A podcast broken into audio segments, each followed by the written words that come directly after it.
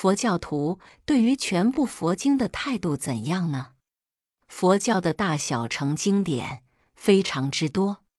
至于佛经之有大规模的文字结集记载，是在佛灭度后数百年间的事。虽从律部中可以看到，佛陀时代已有了成文的经卷，例如《根本说一切有部律》卷四四、卷四八、杂事卷四、要是卷三，已有读经写经的记载，唯其为数很少。初期的佛经。多半是靠口头传诵的。由于印度自古以来对于圣书都靠师弟口传，最早婆罗门教的《吠陀圣典》根本忌用文字记录，所以养成了印度民族强记的习惯与能力。一个学者熟背数十万颂，乃是平常事。及至今日的缅甸比丘之中。仍有通背三藏教典的三藏法师，正如胡适所说，那些印度和尚真有点奇怪，摇头一背书就是两三万计白话文学史。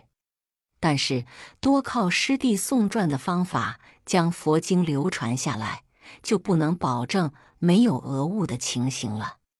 而且，印度民族从师承相传的习惯中。养成了对于师承的绝对信心，因此时间久了，对于同一桩事物，就有好多种传说的不同，各传各的，各信各的，互不相仿。因此而可能把一些印度古文化中的各种传说，也在不知不觉中加以利用，而成了佛典内容的一部分。尤其是历史性的考证工作。对于印度民族是从来不重要的，所以在佛经之中有着许多互相出入、矛盾乃至时间倒置的记载。尤其关于论点的部分，佛教有经律论等三藏，经律的性质相似基督教的新约、旧约，论点的性质相当于基督教的神学书，因为多半是出于各派论师的撰著。不同的见解更多，因此，一个正信的佛教徒对于佛经应该具有极崇高的前进，但却不必要求毫不简别的字字接受。佛教的正法应向佛经之中探求，对于佛经的记载，却可保留各自的审查态度，是指如有审查能力的话。但从大致上说，流行于现世且有史实可考的佛经，都是值得人们去信受奉行的，因为各经的主要思想都是正确的。偶或有些名相、数字见解及传说等的出入，也是枝节问题，而非根本问题。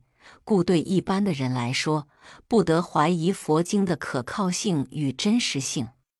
佛教虽然主张人人皆可直接去理解佛法，如若遇到理解不透的所在，最好请教有素养的法师，断不可自行妄断佛经的义理。因为有许多属于境界上的名词及观念，若非多看佛经或自己没有实践的体验功夫，便不容易通透的过。佛教的经典很多。中国翻译了一千年，也不能确知究竟译出了几万卷。现存的佛典，连同中国人的注释讲述在内，还足足有三千多部，一万五千多卷。日本、西藏、南传各国所传集的还不在其内，所以直到现在上无法确切的列出那些是最主要的经典来。如果要看佛经，对一个初阅读佛经的人来说，《佛法概论》及《佛教史》等的入门书籍是必须看的。入门性的书籍会告诉我们进一步的工作是什么。